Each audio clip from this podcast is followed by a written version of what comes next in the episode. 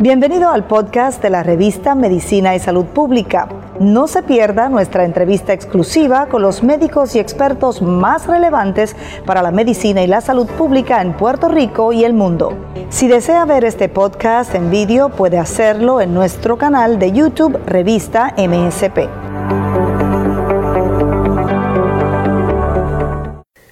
Ejecutivo del Puerto Rico Public Health Trust preocupado porque se malinterpreten las recomendaciones del CDC sobre el uso de mascarillas.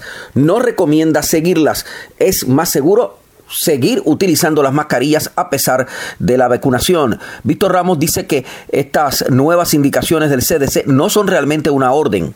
Son unas guías muy cortas, muy precisas y posiblemente responden a presiones de grupos económicos y políticos en Estados Unidos. Mi nombre es Luis Penchi este es un reporte de Medicina y Salud Pública, su revista informativa que cubre la salud pública y la ciencia porque la ciencia es noticia. El doctor José Rodríguez Orengo director del Puerto Rico Public Health Trust, recomendó al gobierno a no tratar de ejecutar las recomendaciones del CDC emitidas recientemente sobre el uso de mascarillas. Dijo el doctor Rodríguez Orengo. Como tú bien dices, es una recomendación. ¿verdad? Lo que tenemos que tener en cuenta es que los datos científicos hasta el momento nos indican que las vacunas son eficientes y efectivas para evitar el que tú tengas síntomas mayores.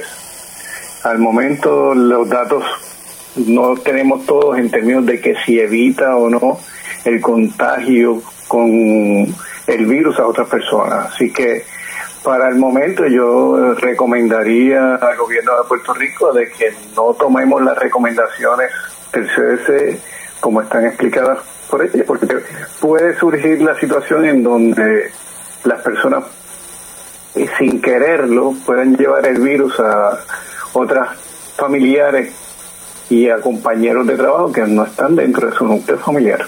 Rodríguez Orengo dijo que aún personas vacunadas pueden convertirse en vectores del COVID-19.